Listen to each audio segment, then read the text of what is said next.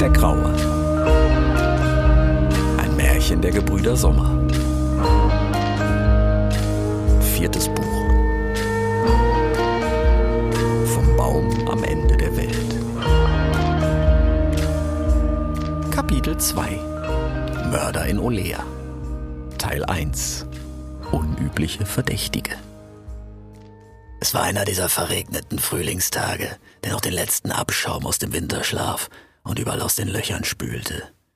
Die Tiere waren hungrig, denn der Wald warf noch lange keine Früchte und der letzte Blutmond hatte viele Opfer verlangt, so dass die Beute rar wurde. Die Nerven lagen derart blank, dass jedes Treffen zwischen Fremden zu jedem Zeitpunkt blutig enden konnte, wenn nicht gleich tödlich. Und in all diesem Elend trieb ein Serienmörder sein finsteres Werk. Die Idee eines Serienmörders war uns völlig neu und von schlauen Köpfen von Serapeum und dem Adebarium entwickelt worden. Sowas bekamen wir kleinen Tiere der Waldwache nur offiziell mitgeteilt und waren angehalten, entsprechend zu ermitteln. Wir, das waren damals meine Wenigkeit, Nick Ferret, Frettchen von Geschlecht und Schnüffler von Beruf, nämlich Chefinspektor der Waldwache Olea und meine neue junge Partnerin, die ich an eben einem solchen verregneten Tage kennenlernen durfte ihrem ersten bei der Waldwache, der Beginn einer erstaunlichen Karriere. Es hieß im Vorfeld, sie sei eine hochtalentierte Fährtenleserin und sowohl mit den Baumkronen wie den dunkelsten Bauten vertraut, weshalb man ihr eine Chance geben wollte, ebenso wie uns selbst, denn in dieser Sache mit dem Serienmörder, und das kann ich offen zugeben, waren wir hoffnungslos überfordert. Unser Chef, Louis Seeheimer, ein Walross aus dem hohen Norden, das König Grimm persönlich zum Oberhauptwaldwachtmeister Oleas ernannt hatte, hatte schon genug mit dem Frühlingsklima der Gegend zu kämpfen, weshalb es bei der kleinsten Bewegung schwitzte und fluchte. Als Konsequenz hatte Louis seinen Arbeitssitz zunächst in die Bucht von Olea verlegen lassen. Wortwörtlich verbrachte er doch den lieben langen Tag im Meerwasser am Strand, wo er allerdings auch die meiste Zeit über das pisswarme Wasser fluchte.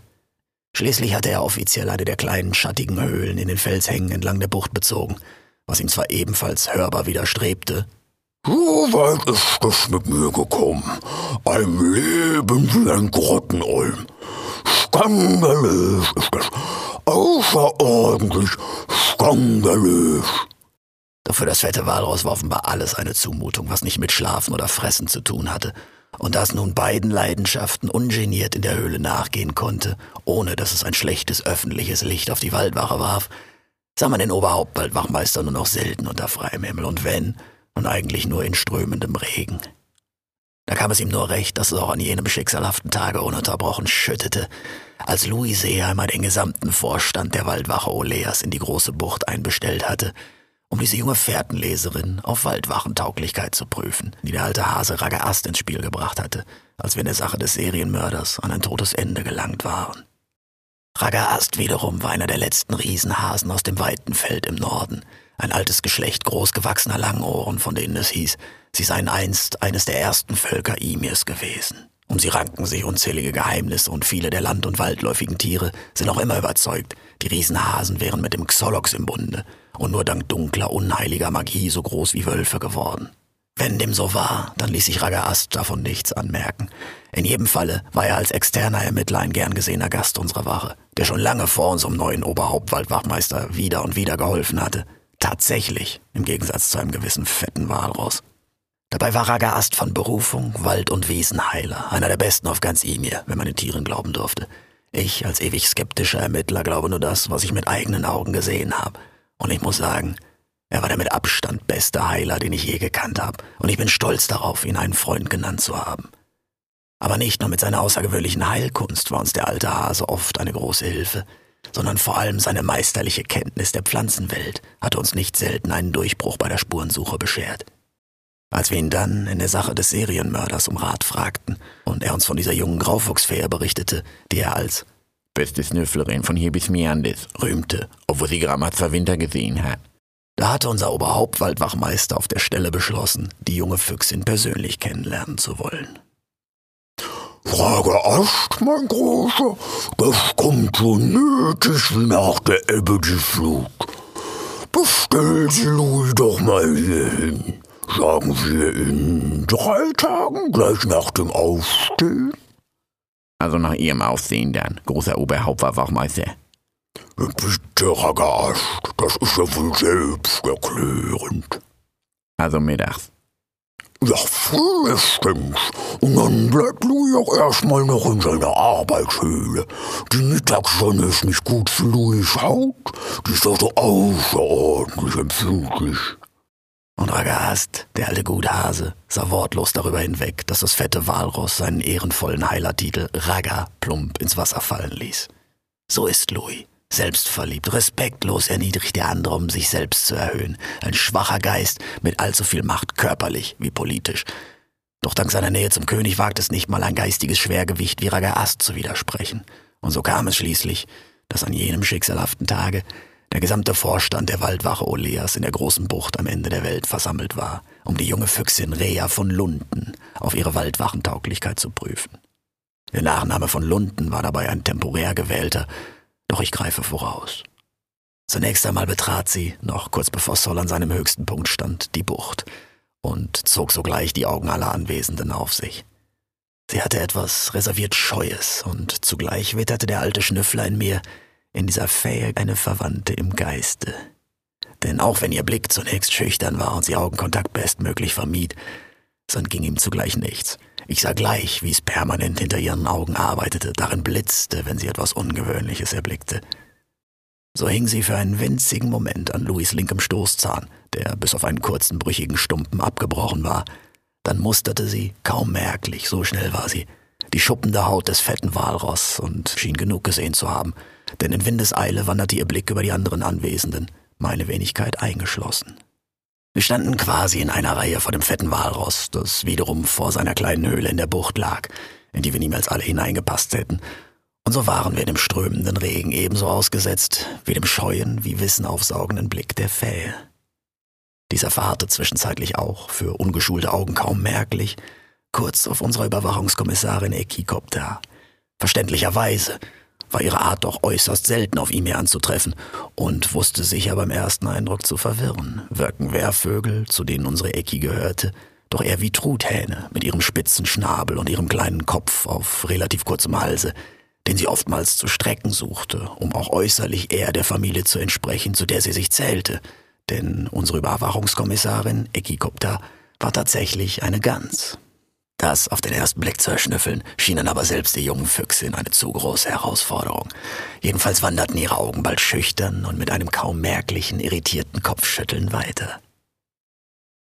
Ganz außen am Schwanzende unseres massiven Oberhauptwaldwachmeisters stand Raga Ast, dessen Augenkontakt sie bislang einzig gesucht hatte, und allein in diesem konnte ich, alter Schnüffler, alles lesen, was ich wissen musste. Die junge Füchsin hatte offenbar mächtigen Respekt vor dem Wald- und Wiesenheiler – und zugleich sprach großes Vertrauen aus ihren Augen. Als der Riesenhase ihr grüßend wie ermutigend zunickte, änderte sich umgehend ihre Körpersprache und ihre flauschige Lunte, die sie zuvor schüchtern zwischen den Hinterläufen geführt hatte, begann sogar sachte zu wedeln. Bis Flusswachmeister Edmund Kurzkelle in das angespannte Schweigen sprach. Grundgütiger Soll, die Stille ist ja tödlich, sagt's einmal. Herr Oberhauptwaldwachmeister, ich glaub, wir sind's vollzählig und bereit. Der alte Biber, der bereits länger hier bei der Wache von Olea war als ich, und das will was heißen, stand auf seine Kelle gestützt direkt neben Ragast und reichte dem Riesenhasen mit seinem bulligen Körper fast bis zur Schulter. Als Edmund keine Antwort erhielt, lugte er an Überwachungskommissarin Ekikopta vorbei, dem fetten Walross direkt ins schnarchende Gesicht. Unser Oberhauptwaldwachmeister war offenbar eingeschlafen. Mal wieder, während wir alle bibbernd im Regen standen. Ja, was machen wir denn jetzt? Capo, traust du's dir's ihm zum Zwicken? Der Biber blickte hinter sich und auf das letzte unerwähnte Mitglied des Waldwachenvorstandes, unseren Verfolgungs- und Verhaftungsleutnant Capparo Falcone, der auf Seeheimers fetter Flanke saß. Capo, wie ihn seine Freunde nannten, und zu diesem exklusiven Kreis durfte ich mich wohl zählen, war ein Habicht, um genau zu sein, ein Rotmilan mit stolzem rot-goldenen Gefieder, dessen Geschichte mich ihm gegenüber immer ein gewisses Mitleid hat empfinden lassen – um nicht zu sagen Schuld. Als er noch in seinem Ei steckte, war er in die Fänge eines Räubers geraten, vor dem ihn seine allein ausbrütende Mutter zwar retten konnte, allerdings dafür ihr eigenes Leben herschenkte. Dass der Räuber ausgezählt ein bulliger Marder war und somit offenbar leider nah mit mir verwandt, hat mir das Herz gebrochen, als ich es vor vielen Jahren das erste Mal hörte, und es schmerzt mich noch heute, wenn auch aus anderem Grund. Jedenfalls wurde der ungeschlüpfte Capo damals von einem selbstlosen, im Nachbarbaum nistenden Falkenweibchen ausgebrütet. Und als es an der Zeit war, nach alter Tradition für den Waldwachendienst einen Nachnamen zu wählen, entschied er sich ohne Zögern, seine Brutmutter zu ehren, mit dem Namen Falcone, was damals nicht wenigen Mitgliedern des Wachenvorstandes missfallen hatte. Immerhin genießen die Falken-Oleas einen zweifelhaften Ruf. Noch ruchloser seien sie in ihren Verbrechen als die berüchtigten Falken im fernen Rinka auf Talos. Heißt es gemeinhin, auch wenn ich noch nie auf Talos war und folglich dort nicht selbst ermitteln konnte. So fällt es mir aber schwer, mir vorzustellen, dass jemand ruchloser sein konnte als die Falken, mit denen wir es täglich zu tun hatten. Doch seit Capo seinen zweifelhaften Nachnamen gewählt hatte, waren viele Winter vergangen, und gemeinsam mit ihm habe ich, als wir noch jung waren, unzählige flüchtige Räuber frittiert – er mag dem organisierten Verbrechen durch seine Brutmutter zwangsläufig immer nahegestanden haben.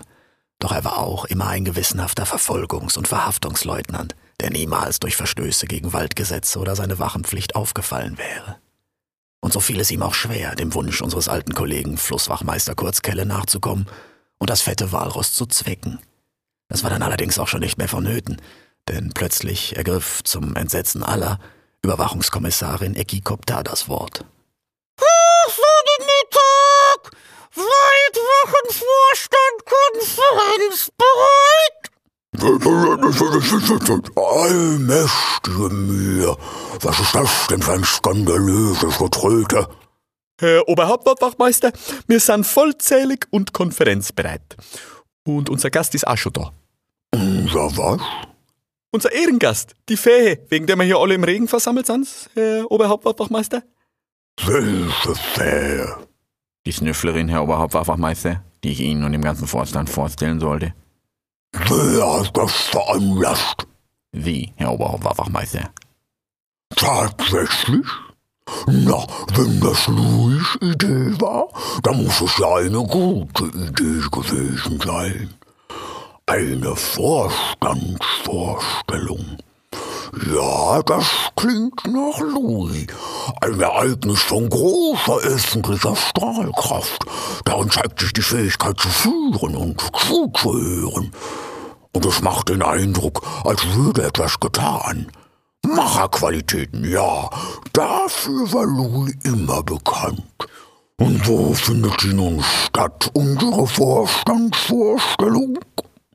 Äh, hier, Herr Oberhauptwachmeister. Ach nein, wie vortrefflich. Dann hat Louis ja nicht weit. Und wann? Jetzt, Herr Oberhauptwachmeister. Ach, das ging jetzt aber schnell. Worauf wartet ihr denn dann noch? Ja, möge die Vorstellung beginnen. Die kleine Graue da? Die kleine Graue hatte sich derweil dieses Trauerspiel genau angesehen und offenbar gleich die Machtstrukturen unseres Vorstandes durchschaut. Selbst wenn sie es mir später nicht aus eigener Schnauze verraten hätte, sah dieser alte Schnüffler doch jene Jungschnüfflerin am Werk, ein Talent so grenzenlos wie roh, so dass ich sie damals noch lesen konnte wie eine frische Otterfährte, und ich sah, wie sie in Edmund gleich den ambitionierten Karrieristen sah, der er immer gewesen war. Ihn hatte es wahrscheinlich am schmerzlichsten getroffen, dass damals, als die Suche nach unserem verschollenen alten Oberwaldwachmeister Tex Dachsen aufgegeben wurde, keiner von uns Dienstältesten, also Edmund, Capo oder ich, zum Nachfolger ernannt worden war, sondern dass uns der König ein fettes Walross aus dem Norden vor die Schnauzen und Schnabel setzte. Dafür hatte er dann noch nicht mal seinen Sohn Wark geschickt, der, wie wahrscheinlich alle hier wissen, das Riviolia verwaltet, sondern seine Beraterin und den offiziellen Schnabel des Königs, die Eule Demis, in Begleitung meines Vetters Pesci, über den ich mich weigere, an dieser Stelle auch nur ein weiteres Wort zu verlieren.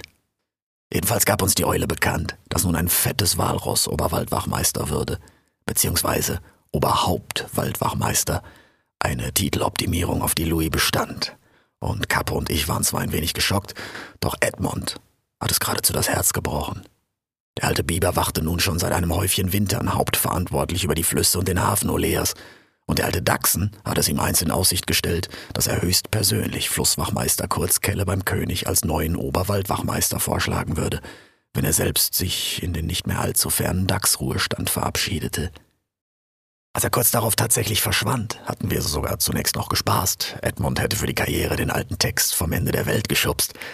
Es war nichts Neues, dass Oberwaldwachmeister Dachsen mal für ein oder zwei Tage nicht aufwindbar war.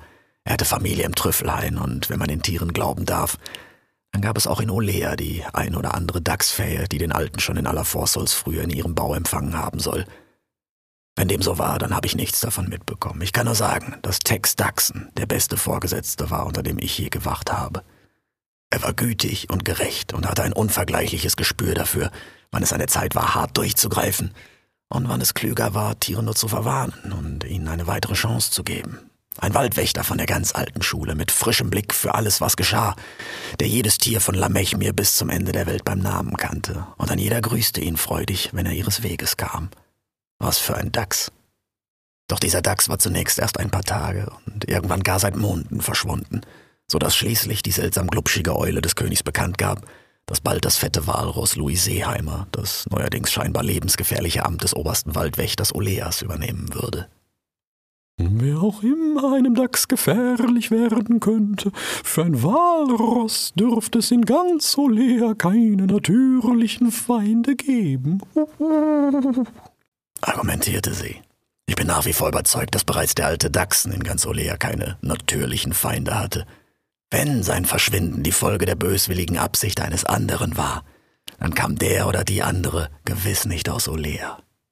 Wir hatten ja auch immer Schlitzohren und schwarze Schwäne, aber es gab ein gewisses Ehrgefühl aller Oleaner, was nicht wenig mit dem Führungsstil des Alten zu tun hatte. Niemand hätte ihn angerührt, allein schon, weil jeder wusste, dass kein Nachfolger je wieder so einsichtig über sie richten würde wie Tex Daxen. Und wie zum Beweis saß an seiner Stadt nun hier das selbstverliebte fette Walross und fraß sich in seiner Höhle zu Tode. Wer will es dem nimmermüden Edmund da verdenken, dass er bereits auf die nächste Nachfolge spekulierte und selbst in Gegenwart der jungen Prüflingsfähe allen zeigen wollte, dass er in der Lage war, die Situation zu kontrollieren, ohne selbstverständlich die heilige Waldwachenordnung herauszufordern. Dass Rea, damals noch ohne den temporären Namen von Lunten, den ambitionierten wie einfach geflochtenen Biber dabei schneller durchschaut hatte, als dieser merkte, dass sein Vorgesetzter schnarchte, war dann fast so vorhersehbar wie bezeichnend. Und so hatte sie noch kein Wort gesprochen, aber schon mehr über uns alle erfahren, als manche von uns überhaupt voneinander wussten. Als die Graufuchsfähe Rea die große Bucht von Olea betrat, war sie noch immer tief in Gedanken. Sie hatte endlich den Graufuchsrüden getroffen, der ihr das Leben zum Xolox gemacht hatte, seit sie damals in Bakabas Wäldern das erste Mal von Ratten angegriffen und für den Rest ihres Lebens gezeichnet worden war.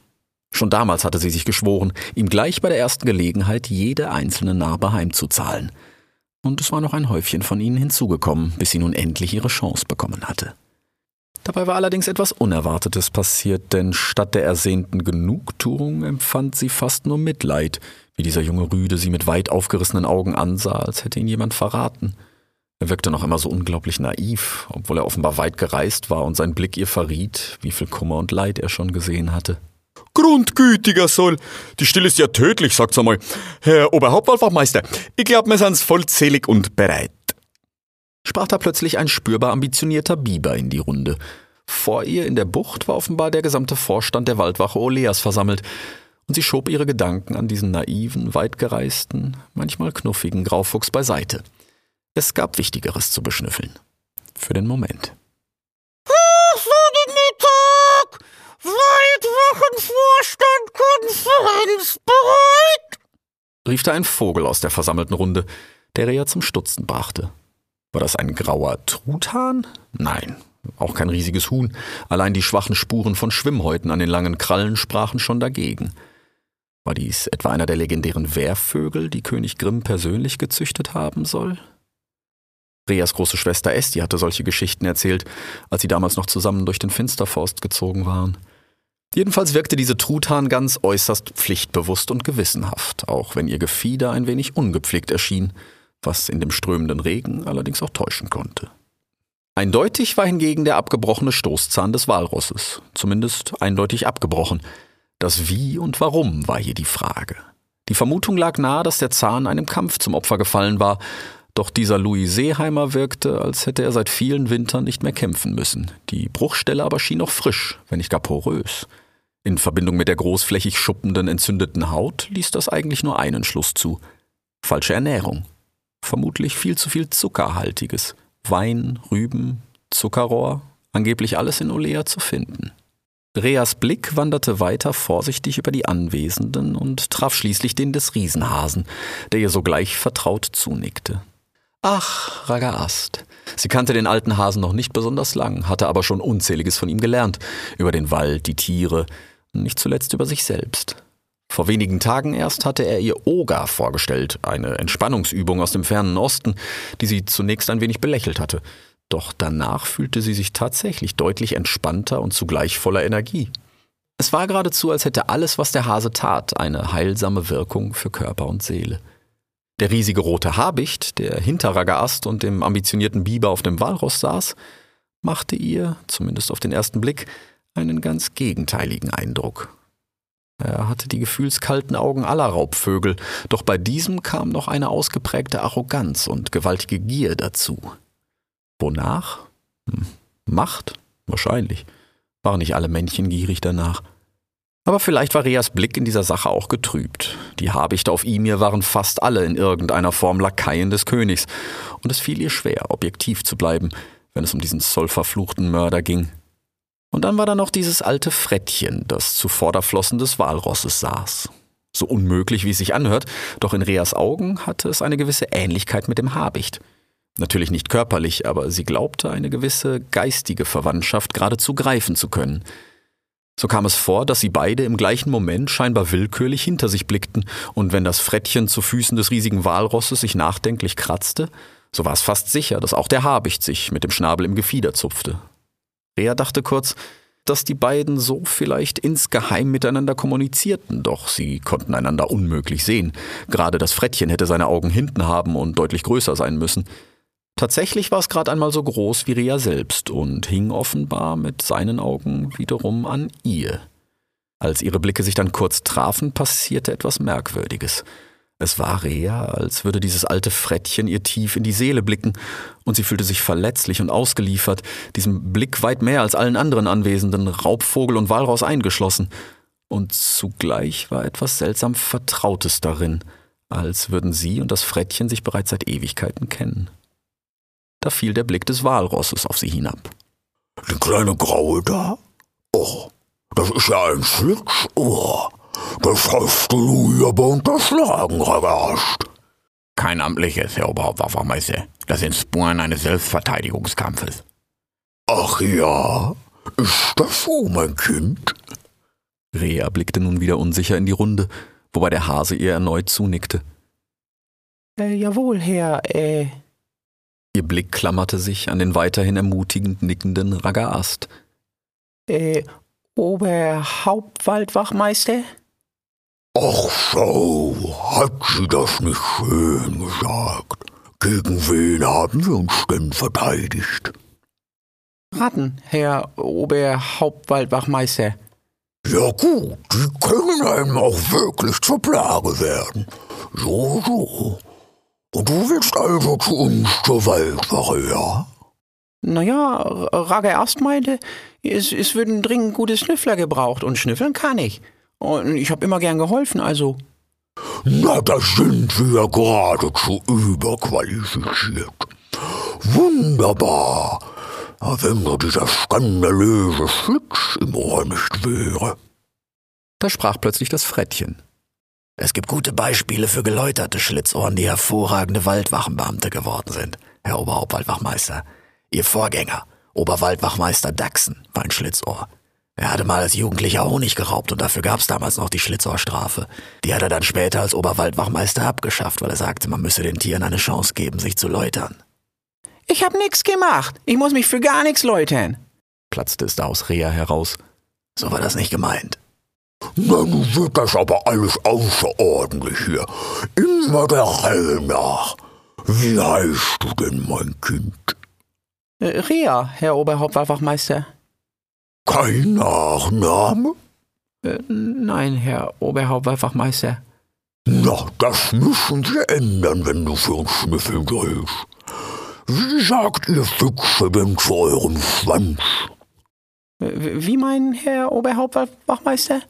Na, euer außerordentlich buscheliger Schwanz da. Habt ihr Füchse dafür keinen Namen? Lunde, Herr Oberhauptwachtmeister. Bei Fuchsschwänzen spricht die Wissenschaft von Lunden. Na, das ist doch mal ein schöner Name. Von Lunden. Außerordentlich schön. Also, Rea von Lunden, hiermit ernenne ich dich zur Hilfsschnüfflerin der Waldwache Olea. Solltest du deinen ersten Fall lösen, steigst du automatisch zur Vollschnüfflerin auf und erhältst Siegsprivilegien. Dazu darfst du dir dann sogar deinen eigenen Nachnamen aussuchen. Ist dein Fall in drei Monaten noch immer ungelöst, verlierst du den Hilfsschnüfflerrang, den Nachnamen und alle weiteren Waldwachenprivilegien. Hat der Vorstand irgendwelche Einwände? Sie weiß doch noch nicht einmal, was zu tun ist. krächzte da der Habicht leise. Na, das weiß ich bis heute nicht, Leutnant. Und doch führe ich die Waldwache. Oder etwa nicht? Hm? Oder wollen Sie mich absetzen? Wollen Sie den Laden etwa führen? Hm? Nein, Herr Oberhauptwaldwachmeister. Dachte ich mir. Also, gibt es sonst noch andere Bedenken? Darauf herrschte allgemeines Schweigen, bis schließlich irgendwann das Frettchen in die Stille sprach, als das Walross bereits wieder drohte einzunicken. Herr Oberhauptwaldwachmeister, vielleicht sollten wir Sie erstmal darüber aufklären, worum es geht. Was? Oh, Aufklärung. Oh, eine außerordentlich starke Idee. Das suggeriert zielgerichtetes Handeln, einen Abschluss, genau das, wofür wir als Waldwache stehen. Hervorragende Arbeit, Inspektor. Weitermachen. Das Frettchen schloss die Augen und schüttelte den Kopf. Dann wartete es kurz, ob das Walross wieder einschlafen würde. Als es kurz darauf soweit war, wandte es sich schließlich an die Fähe.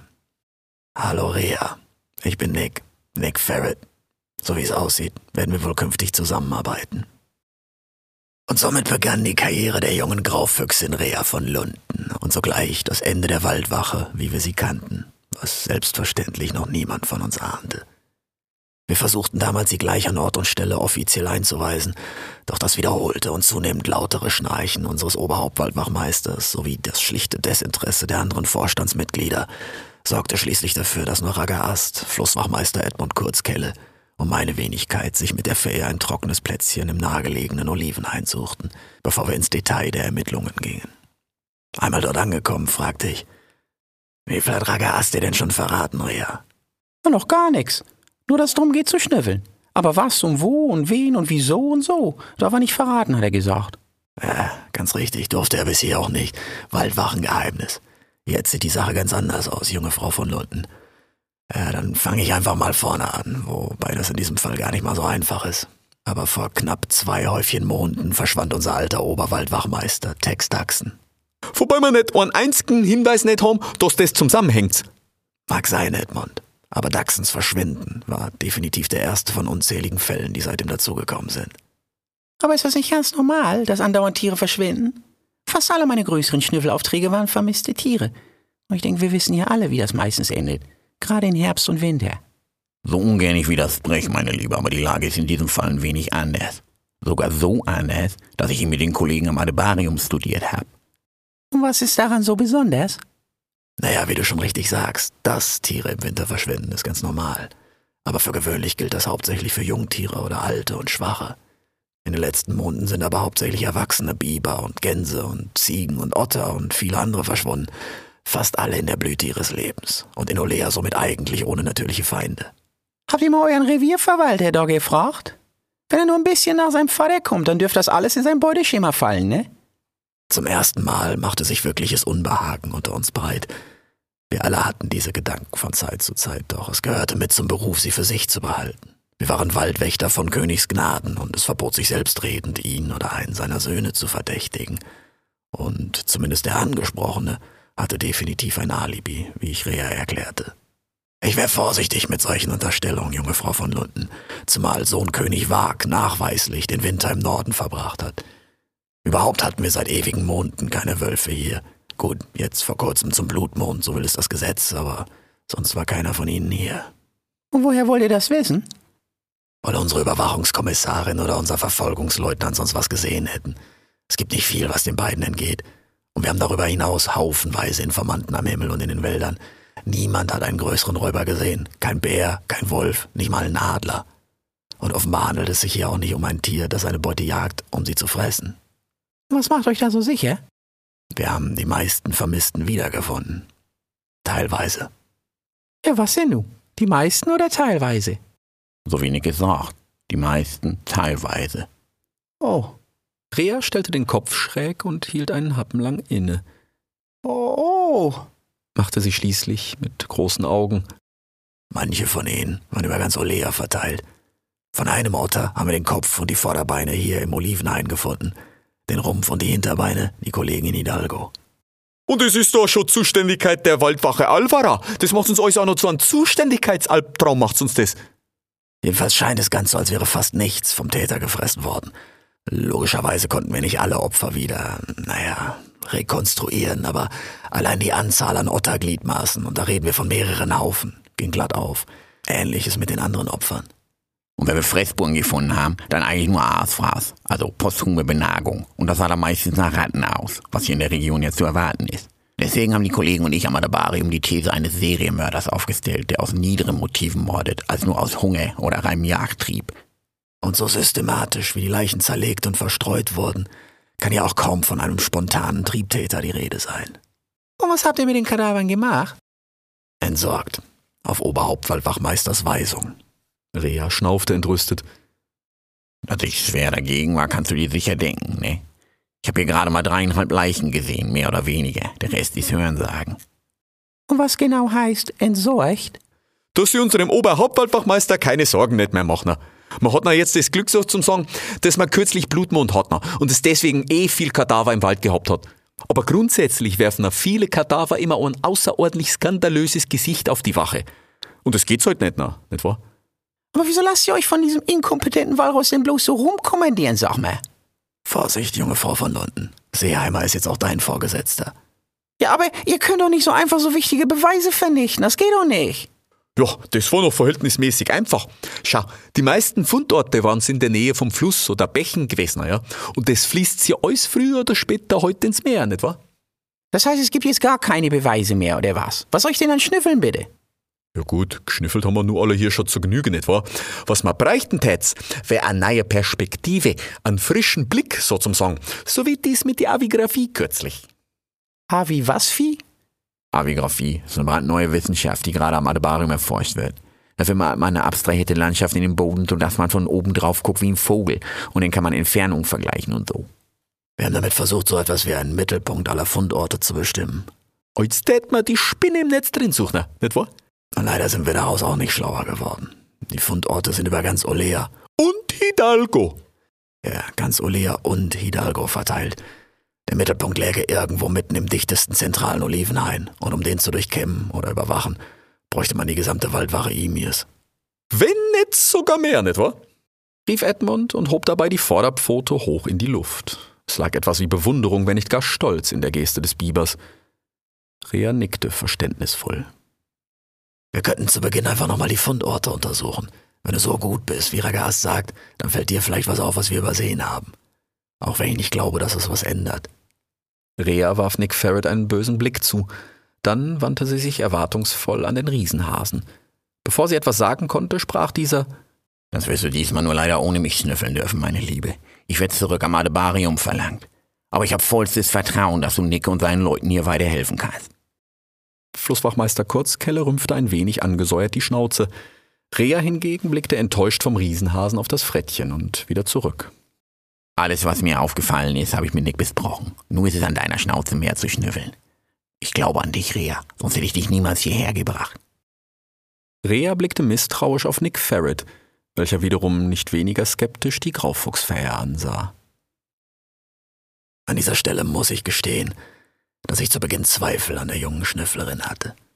Nicht an ihrem Instinkt oder ihrer scharfen Auffassungsgabe, die sie, wie gesagt, anfangs kaum verbergen konnte. Mein Zweifel galt ausschließlich ihrer Waldwachentauglichkeit. Sie war offenbar Einzelgängerin und bis auf wenige Momente mit Ragaast hatte sie immer allein geschnüffelt. Befehlsketten und Dienstwege waren ihr so fremd wie mir die Affen des Dschungels von Talos. Man hat davon gehört, der Sinn solcher Dinge wollte sich einem aber nicht erschließen. Hinzu kam ihr noch immer jugendliches Temperament, das seiner Natur gemäß gegen alles Eingefahrene und Althergebrachte rebellierte. Und wann immer vor Regeln, Normen und Befehle gestellt, nicht mit Ja, Herr Vorgesetzter antwortete, wie in der Waldwache üblich und seit dem fetten Walross gewissermaßen notwendig, sondern wie selbstverständlich Wieso? fragte und sich von keinem Machtwort der Welt vorschreiben ließ, wonach sie zu schnüffeln hatte.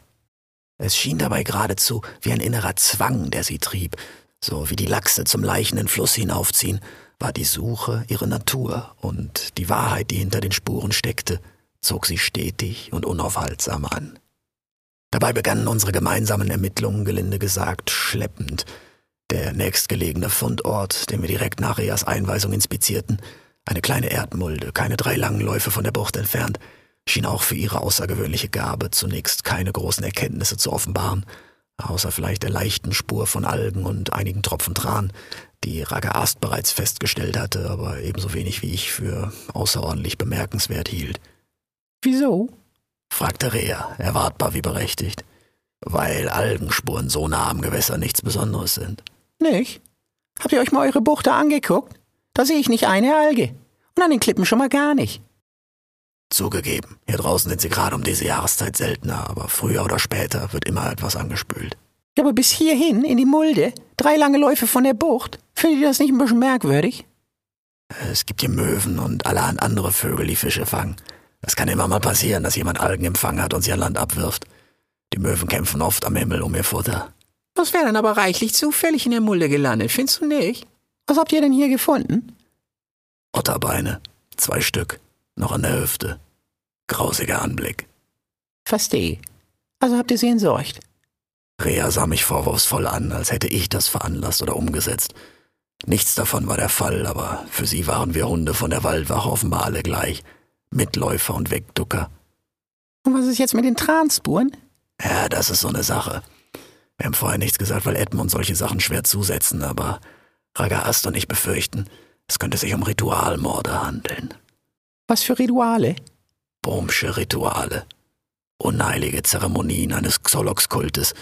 Die Anbetung und Zelebrierung des absolut Bösen, sagte ich und versuchte meinen Worten ein wenig Nachdruck zu verleihen. Rea schien das alles entschieden kalt zu lassen. Und was hat das mit Tran zu tun? Nicht selten beten solche Tiere auch Arakash an. Das Feuer als absoluter Zerstörer allen Lebens ist ihnen heilig. Und es gibt Gerüchte, dass man im Tran mit nur einem einzigen Funken Arakash erwecken kann. Und deshalb glaubt ihr, dass hier ein paar Xoloxisten ihr unheiliges Unwesen treiben, oder was? Nicht nur das. Hier liegt es jetzt nicht mehr, aber wir haben an fast allen Fundorten seltsame Basteleien gefunden. Was für Basteleien? Naja, so kleine, schwarze, weil offenbar in Tran getünchte Astbündel in Form einer Spinne. Unter anderem. Und dann denkt ihr an Bohm, die mythische Urspinne und irgendwelche unheiligen Rituale? Selbstverständlich, das liegt doch förmlich vor der Schnauze. Eben. Und genau das gefällt mir daran nicht. Diese skeptische Einstellung sollte sie auch an den anderen Fundorten bewahren. An einem großen Felsen kurz vor den Weinbergen im Westen hatten die Kollegen erst vor kurzem den Rumpf einer Gans gefunden, was unserer Kollegin Ecki verständlicherweise besonders nahe gegangen war. Die bemitleidenswerte Überwachungskommissarin hatte zu allem Überfluss ihre entfernte Artgenossin selbst entdeckt und blies danach, wie für Gänse üblich, drei Tage lang Trübsal, morgens, mittags und abends, für jeweils eine halbe Weile, was das Mitleid der Kollegen allerdings bald bis aufs Äußerste strapazierte. Wahrscheinlich blies sie auch gerade ihr Klagelied, als Rea und ich ankamen am Fundort vor den Weinbergen, hinter denen soeben in einem einsamen, ganzförmigen Loch in der Wolkendecke blutrot die Sonne untergegangen war. Der Regen hatte seit Tagen kaum nachgelassen und im Osten blitzte es, als hätte uns Ma persönlich die Donnerberge näher gerückt, während die Weinberge im Westen vor uns bald im Dunkel des fangenden Nachthimmels verschwanden und nur hier und da im Licht der Blitze aufleuchteten. Wir können auch morgen bei Tageslicht weiter schnüffeln, Rea. Hier in der Nähe gibt es einen kleinen Bau für Waldwachenbeamte auf der Durchreise. Da können wir die Nacht mal vor dem Regen unterschlüpfen. Wie wär's? Und ihr noch mehr Beweise wegspülen lassen? Nee, danke. Da hole ich mir lieber einen nassen Moors und schlaf denn, wenn ich wirklich was gefunden hab. Da war sie wieder. Diese Getriebenheit, die ein jeder guter Schnüffler noch mehr braucht als Talent oder Erfahrung.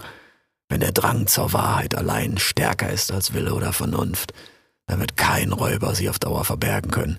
Diese Schnüfflerin wird sie aufdecken. Nur zu welchem Preis? Was gefällt mir nicht?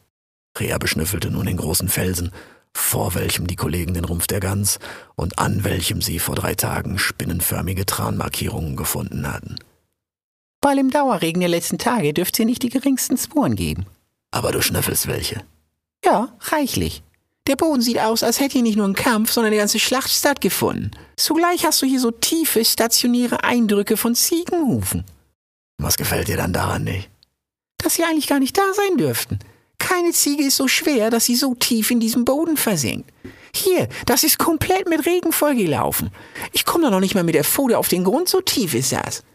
Es scheint, als wollte jemand sicher gehen, dass die Spuren auch gefunden werden, genau wie die Transpinnen und das alles. Aber Ziegen werden traditionell mit dem Xolox in Verbindung gebracht. Das würde immerhin passen. Ja, so wie das alles hier viel zu bequem in eure Schauergeschichten da passt. Nur dann erklär mir doch mal bitte Folgendes. Mit was für einem bohmischen Mörderkult haben wir es denn hier zu tun? Ihr seid doch alle schon so lange hier. Da kennt man sich doch bestimmt und weiß, wer zu welcher Xolox-Sekte gehört, oder nicht? Ich glaube nicht, dass dieser Sarkasmus nötig ist, Frau von Lunden. Vielleicht nicht, aber auch nicht ganz uneingebracht, oder? Was habt ihr denn hier nur für Sekten? Keine von denen ich wüsste. Aber es gibt Legenden. Was für Legenden? Hast du schon mal eine Katze gesehen? Nicht, dass ich wüsste. Ja, da bist du nicht die Einzige. Seit vielen Wintern hat niemand mehr eine Katze gesehen. Aber früher gab es überall auf ihm Katzen. Und dann? Das bleibt jetzt unter uns. Aber sie waren dem König wohl ein Dorn im Auge, zu unberechenbar und eigensinnig in ihren Entscheidungen.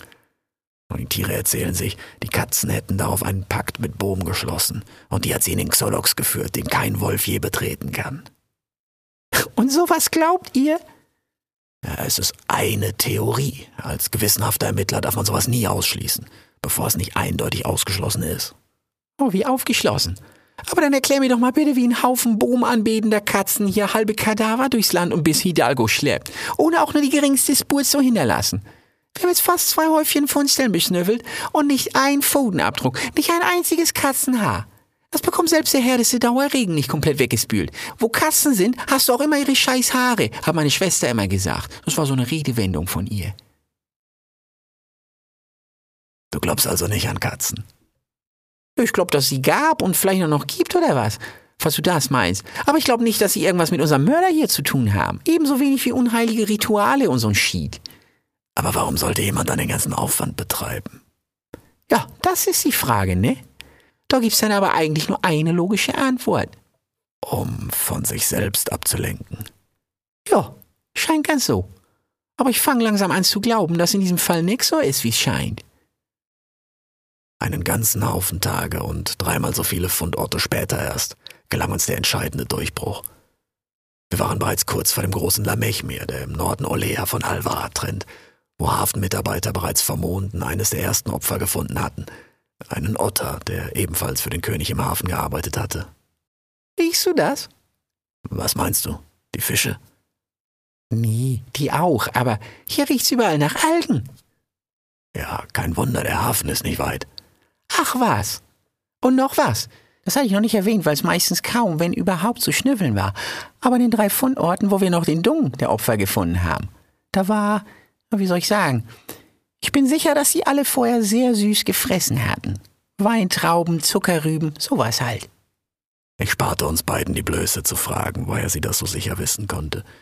Stattdessen bewunderte ich stillschweigend ihre Hingabe und Opferbereitschaft, auch wenn ich künftig bei Ermittlungen von ihrer Schnauze Abstand hielt. Und jetzt sind hier am Boden zermatschte Weintrauben. Aber nicht irgendwelche, sondern getrocknete, hochdosierter Zucker. Sie hielt zunächst inne und blickte dann um sich. Wo findet man hier in der Gegend überall Zucker? Nur in den Weinbergen oder habt ihr auch Zuckerrüben und sowas? Das gibt es in Olea tatsächlich alles. Davon ist im Moment aber noch lange nichts reif. Deswegen die getrockneten Trauben. Genau. Weißt du zufällig, wer hier sowas machen könnte? Beziehungsweise wo? Oh, die Antwort dürfte dir gefallen, aber ganz sicher nicht Edmund. Edmund? Am Hafen? Oh, die Algen? Oh, da gibt's doch Algen, ne? Ich fürchte ja. Und dort werden Güter aus ganz Olea für den Transport zum König nach Miandis vorbereitet. Heilkräuter, Nüsse und so weiter. Und eben auch Getrocknete Trauben. Na, worauf warten wir dann noch? Ab zum Hafen, alter Mann. Mein Vorschlag, zunächst noch an einem behaglichen Ort zu übernachten, da wir unser Ziel frühestens am späten Abend erreichen würden, fiel wie mittlerweile üblich ins Wasser. Sowohl sprichwörtlich als auch tatsächlich regnet es zu diesem Zeitpunkt doch noch immer, wie nun schon seit gut einer Woche. Und selbstverständlich ließ sich die junge Rea weder von Wind, Wetter noch Lichtverhältnissen vom Erschnüffeln einer vielversprechenden Spur abhalten, so dass wir schließlich den ganzen Nachmittag und Abend Richtung Hafen wanderten und erst nach Einbruch der Nacht kurz vor unserer Ankunft standen. Da wanderten wir den matschigen Trampelpfad hinauf, der aus dem Süden zum Hafen am großen Lamechme führt. Der Regen schien erstmals seit einer gefühlten Ewigkeit etwas nachzulassen, auch wenn erneut Blitze und Wetterleuchten für winzige Augenblicke die Nacht erhellten, als wären wir in den Donnerbergen.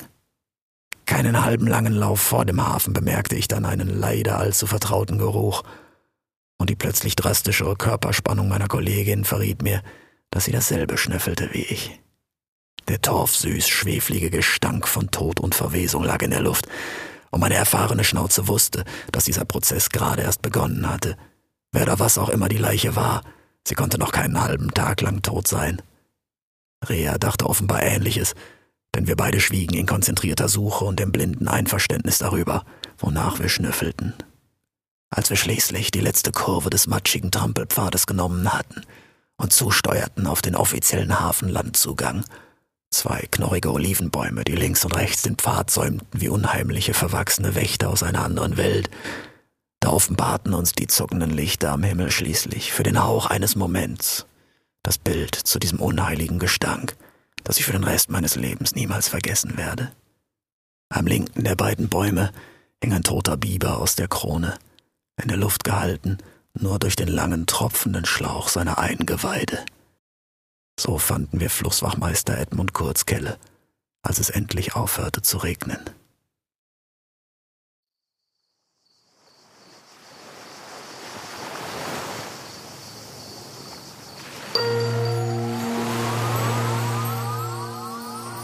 Sie hörten Rix der Graue. Ein Märchen der Gebrüder Sommer.